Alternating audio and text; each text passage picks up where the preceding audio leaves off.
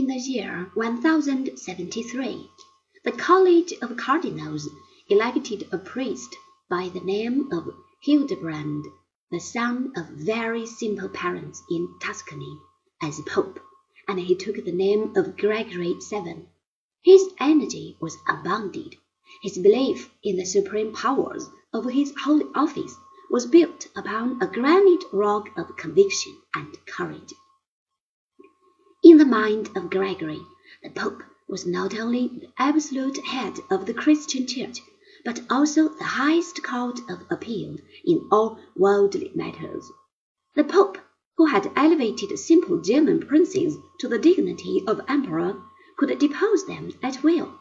He could veto any law passed by duke or king or emperor. But whosoever should question a papal decree, let him beware for the punishment would be swift and merciless. Gregory sent ambassadors to all the European courts to inform the potentates of Europe of his new laws, and asked them to take due notice of their contents. William the Conqueror promised to be good, but Henry IV, who since the age of six had been fighting with his subjects, had no intention of submitting to the papal will he called together a college of German bishops, accused Gregory of every crime under the sun, and then had him deposed by the Council of Worms.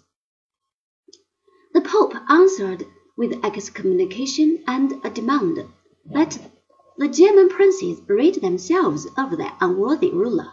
The German princes, only too happy to be rid of Henry, asked the Pope to come to Augsburg and help them elect a new emperor.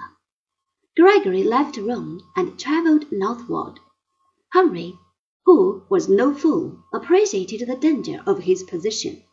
At all costs, he must make peace with the Pope, and he must do it at once. In the midst of winter, he crossed the Alps and hastened to Canossa, where the Pope had stopped for a short rest. Three long days from the 25th to the 28th of January of the year 1077, Henry, dressed as a penitent pilgrim, but with a warm sweater underneath his monkish garb, waited outside the gates of the castle of Canossa.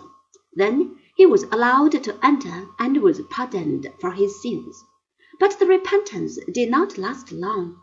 As soon as Henry had returned to Germany, he behaved exactly as before.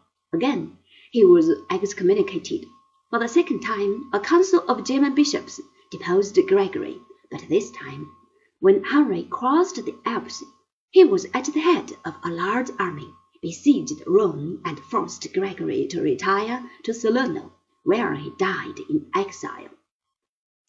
This first violent outbreak decided nothing. As soon as Henry was back in Germany, the struggle between Pope and Emperor was continued. The Hohenstaufen family, which got hold of the imperial German throne shortly afterwards, were even more independent than their predecessors. Gregory had claimed that the popes were superior to all kings because they, the popes, at the day of judgment, would be responsible for the behavior of all the sheep of their flock, and in the eyes of God a king was one of that faithful herd.